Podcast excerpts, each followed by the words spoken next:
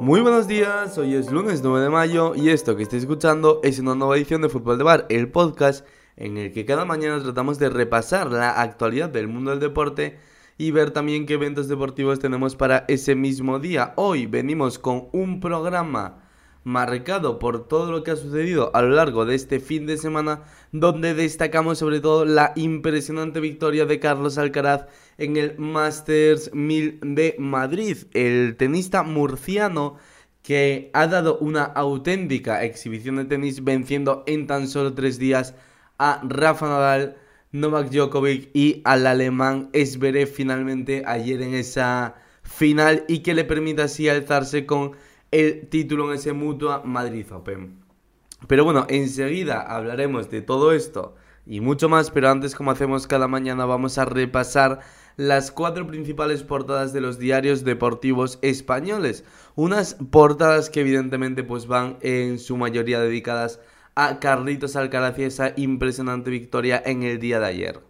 Empezamos por el diario Marca, cuya portada es una foto de Carlos Alcaraz siendo bañado en champán bajo el titular Charlie, eres buenísimo. Dice el Marca que Alcaraz destroza a Zverev por 6-3 a 6-1 en la final más corta y suma su quinto título. Además, el Marca que también deja un espacio en su portada para hablar del derby madrileño sobre el que dice que el Atlético sufre pero encarrila la Champions. Vámonos a seguir con ese repaso a las portadas. Nos vamos al otro diario madrileño. Nos vamos a repasar la portada del diario As. Un diario As cuya portada es la misma foto que en el caso del diario Marca, esa foto de Carlitos Alcaraz siendo bañado en champán bajo el titular bendecido. Dice el As que Alcaraz pasa por encima de Zverev y culmina su semana mágica con la conquista del Mutua Madrid Open sobre el partido del Atlético de Madrid y el Real Madrid sobre ese derby madrileño, el As que también deja un espacio en su portada y lo titula Pasillo hacia la Champions, a victoria del Atlético de Madrid frente al Real Madrid. Mundo Deportivo que de reserva también su portada para Carlitos Alcaraz titula Bestial. Dice que Carlos Alcaraz se corona como el campeón más joven del Open de Madrid, titulando en la final a por 6-3 y 6-1. Mundo Deportivo, que habla también de otros asuntos en su portada, lo hace también sobre otra de las grandes promesas del fútbol español o del deporte español como es Ansu Fati, sobre el que dice Ansu fácil, gol en las venas, 13 de sus 19 tantos los ha marcado en menos de 20 minutos. Nos vamos por último a la portada del Diario Sport, que es el único de los cuatro diarios españoles que no destaca en su portada principalmente esa victoria de Carlos Alcaraz, aunque sí que deja un espacio en ella, no es el elemento principal de su cabecera. El Sport que dice fichaje estrella, el Barça va a portadas para conseguir la incorporación de Lewandowski este verano. El goleador, indignado por la última oferta de renovación del Bayern, presionará para salir. Es lo que dice Sport que también titula sobre Carlos Alcaraz en esa parte superior de su portada campeón Alcaraz, un enorme Carlos, arrolló a Zverev en la final del Mutua Madrid Open. Cerramos ya ese repaso a las principales portadas de los medios de comunicación españoles y vamos ahora a abrir el repaso a todo lo que dio de sí la actualidad del mundo del deporte en este fin de semana. Un fin de semana marcado, como no puede ser de otra manera, por los encuentros de las ligas domésticas. Nos centraremos sobre todo, como hacemos siempre, en la Liga Española, que se abría la jornada el viernes con un partido entre el Levante y la Real Sociedad, donde la Real Sociedad quería mm, dar esos últimos coletazos, seguir luchando por meterse en la Champions League, pero el Levante, que era eh, uno de esos equipos de la zona baja de la clasificación, pues dio la sorpresa en la ciudad de Valencia y se impuso con un gol de penalti en el 90 por dos goles a uno al conjunto vasco.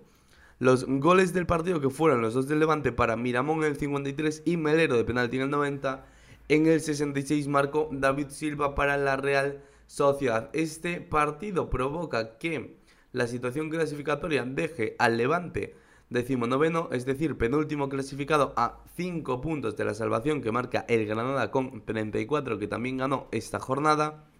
Y Por su parte, la Real Sociedad está sexta, sexta perdón, con 56 puntos a 2 del Betis que tiene 58 y muy lejos ya de la Champions que marca el Atlético de Madrid con 64 puntos. Seguimos con el repaso a esta jornada de liga. Uno de los grandes duelos destacados del fin de semana era el Mallorca-Granada, un partido importantísimo en la lucha por la salvación, ya que el Granada era el equipo que marcaba la salvación, mientras que el Mallorca era el equipo que es el primer equipo que descendería a segunda división, ya que es el décimo octavo clasificado de la liga. Pues el choque en Somois que finalizaba con resultado de dos goles a seis para el Granada, goleada del conjunto nazarí con goles de Luis Suárez, Escudero Puertas, un doblete de Jorge Molina y un gol de Uzuni por parte del Mallorca que marcaron Salva Sevilla y Raillo y el partido que provoca que el Mallorca y todos los equipos de abajo se queden un poquito más lejos de la salvación, ya que el Granada sigue siendo el conjunto que marca la salvación, es séptimo con 34 puntos. El Mallorca, por su parte, se queda octavo con 32 a 2 de la salvación y deja pues también que eso, que a, la vez eh, especialmente que perdió en este fin de semana se quede a 6 puntos de la salvación y el Levante en cambio que ganó pues se queda a 5, pero parece ya complicado para esos equipos que se meten en problemas. El único que está un poco mejor posicionado es el Mallorca que se queda a 2 puntos del Granada, eso sí con el gol habrás perdido. Seguimos con este repaso. Hemos tenido también en la jornada de sábado un Atlético de Bilbao 0, Valencia 0, un partido con dos equipos que están un poco en la zona media de la clasificación. El Atlético, eso sí, tiene 52 puntos, es octavo, está a 4 de jugar Europa, aunque tiene por delante al Villarreal. Y el Valencia sí que está ya en la zona de nadie porque tiene 44 puntos, está a 12 de Europa, por lo que matemáticamente no puede entrar. Y está también matemáticamente salvado, ya que tiene 44 puntos, es decir, 22, mejor dicho, 12 puntos más que la zona de descenso. Seguimos repasando esta jornada de liga que nos dejó también la goleada del Celta por 4 goles a 0, con un gol de Gallardo, un doble de Aspas y un gol en propia de Chimo Navarro, ese Celta 4, a la vez 0. El Alavés que sigue en problemas, sigue siendo el colista de la liga. Situación bastante complicada ya que tiene 28 puntos, está a 6 de la salvación cuando solo quedan pues 9 en juego. Por tanto, el Alavés que se le complican bastante, pero bastante las cosas para lograr esa ansiada salvación. El Celta, por su parte, que se queda pues un poco en la zona de nadie de la clasificación, ya que no puede aspirar ni a meterse en Europa, ya que tiene 43 puntos, es decir, está a 13 de Europa, ni puede descender, ya que está pues 11 eh, puntos por encima del Mallorca que marca la salvación. O sea que sería, perdón, el equipo que bajaría, el primero que bajaría a segunda división.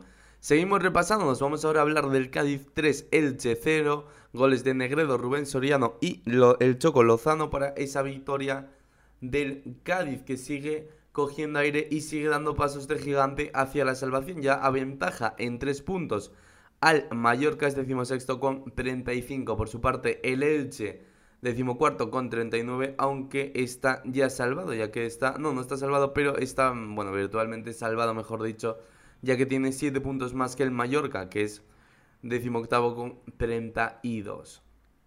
Por último, el sábado también se jugó ese partido entre el Real Betis y el Barça que finalizó con victoria de 1 a 2 para el conjunto blaugrana gracias a los goles de Ansu Fati y Jordi Alba que contrarrestaron pues el gol de Marc Bartra. Un partido en el que el Barça acumuló ocasiones, aunque el Betis también dispuso de las suyas y de hecho perdonó alguna clara ocasión el conjunto bético. De esta manera, el Barça sentencia de manera matemática su clasificación para la UEFA Champions League del año que viene. Es segundo el conjunto culé con 69 puntos. 4 de ventaja sobre el Sevilla, que es tercero, 5 sobre el Atlético de Madrid y lo más importante, 11 puntos de ventaja sobre el Betis, que es el quinto, es decir, ya tiene 11 de ventaja, por tanto, matemáticamente, como decimos, clasificado para la Champions. Por su parte, el Betis es quinto, como decimos, con 58, 5 de ventaja sobre el Villarreal, que es el equipo que aspira a meterse en Europa y a dejar fuera a Betis o Real Sociedad. El Betis que tiene 2 de ventaja también sobre la Real, que es sexta con 56. Nos vamos ya a repasar los partidos del domingo. Empezamos por el Getafe 0, Rayo Vallecano 0. Este partido de la zona media-baja de la clasificación que se salta con ese empate, lo que deja al Rayo duodécimo con 42 puntos, ya salvado porque tiene 10 por encima, con el Mallorca y el Getafe que se queda solo 5 por encima del descenso, es decimoquinto con 37 puntos. En el día de ayer también se jugó un Villarreal 1, Sevilla 1, dos equipos con aspiraciones un tanto distintas, el Sevilla que quiere consolidar esa plaza Champions y el Villarreal que quiere llegar a meterse en Europa League. El Sevilla, que es tercero con 65, 7 de ventaja sobre el Betis, que sería el primer equipo que no jugaría Champions. Por tanto, prácticamente sentenciada esa participación en la Champions para el Sevilla, aunque aún le queda amarrar algún puntito más. Por su parte, el Villarreal es séptimo con 53, está a 3 de las posiciones europeas que marca la Real Sociedad con 56. Hablamos ahora del empate entre Español y Osasuna, el 1-1 que se vivió ayer en Cornellà del Prat con los goles de Quique Barja y Nico Melamed. Un partido que provoca que el Osasuna sea noveno con 46 puntos, a 10 puntos de Europa que marca la Real con 56 y muy por encima de la zona de descenso el Español por su parte que es decimotercero con 40, un poco en la zona de medio de la clasificación porque ya está virtualmente salvado con 8 de ventaja sobre la zona de descenso y muy lejos evidentemente de jugar competiciones europeas a 16 puntos de la Real Sociedad. Y por último, el día de ayer se vivía uno de los grandes platos fuertes de esta jornada, el derby madrileño entre Atlético de Madrid y Real Madrid y que se llevó el conjunto de Diego Pablo Simeone gracias a un gol de penalti de Carrasco este partido que provoca que el Atlético dé un paso de gigante hacia la Champions ya que aventaja en 6 puntos al Betis. Se pone con 64 puntos por los 58 del conjunto bético. Por su parte, el Real Madrid, pues que pincha, pero le da completamente igual ya que es campeón de liga desde la pasada jornada cuando se proclamó campeón ante el español. Repasamos rápidamente alguna cosa que ha sucedido en fútbol internacional en la Premier ganó el City y empató el Liverpool, por tanto el Manchester City aventaja en tres puntos al conjunto de Jürgen Klopp, da un paso de gigante hacia la Premier League el Manchester City. Seguimos con el repaso de fútbol internacional. Destacamos otra liga que sigue muy pero que muy apretada como es la Serie Italiana. El Milan y el Inter que ganaron sigue liderando el Milan con 80 puntos segundo, el Inter con 78 quedan dos jornadas para el final de liga. Veremos quién se la lleva de los dos conjuntos milaneses. Nos vamos ahora a hablar de otros deportes. Empezamos hablando de baloncesto. Lo hacemos de la NBA, esos playoffs, esas semifinales de conferencia que se siguen jugando y que nos dejan ahora mismo los siguientes, las siguientes situaciones.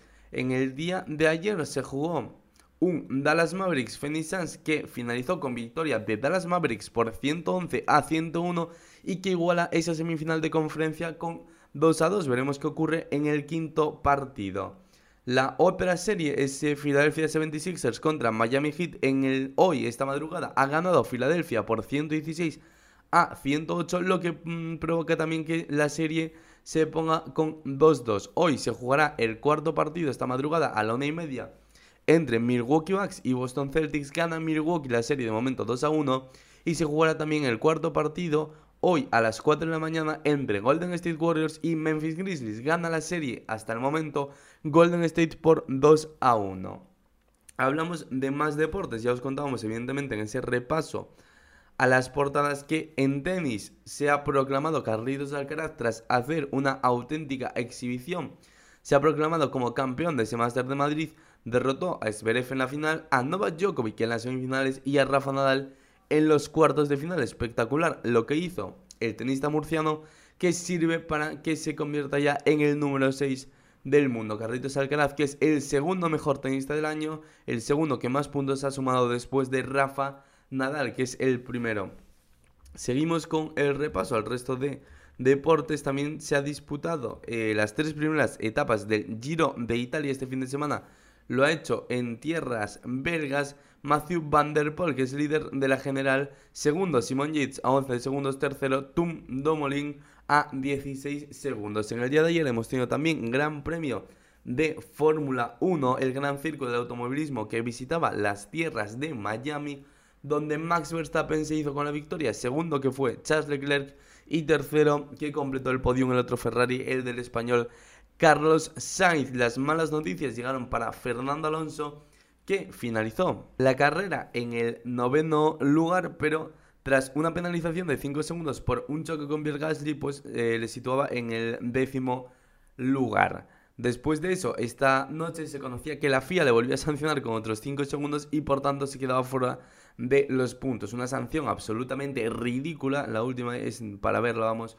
es una curva en la que Fernando Alonso se bloquea, se va fuera y la FIA interpreta que gana ventaja yéndose por fuera. Finalmente le sancionan con 5 segundos y acaba fuera de la zona de puntos. En cambio, la FIA que en el choque en el que Mick Schumacher, el hijo de Michael Schumacher, se llevó por delante a Sebastian Vettel, lo que provocó que le destrozase completamente el coche. En eso la FIA pues no vio nada sancionable y no, no metió ninguna sanción al piloto alemán. Pero bueno, en fin, que no está siendo el inicio de año soñado para Fernando Alonso y para el equipo Alpine. Esto ha sido lo más destacado del fin de semana en el mundo del deporte.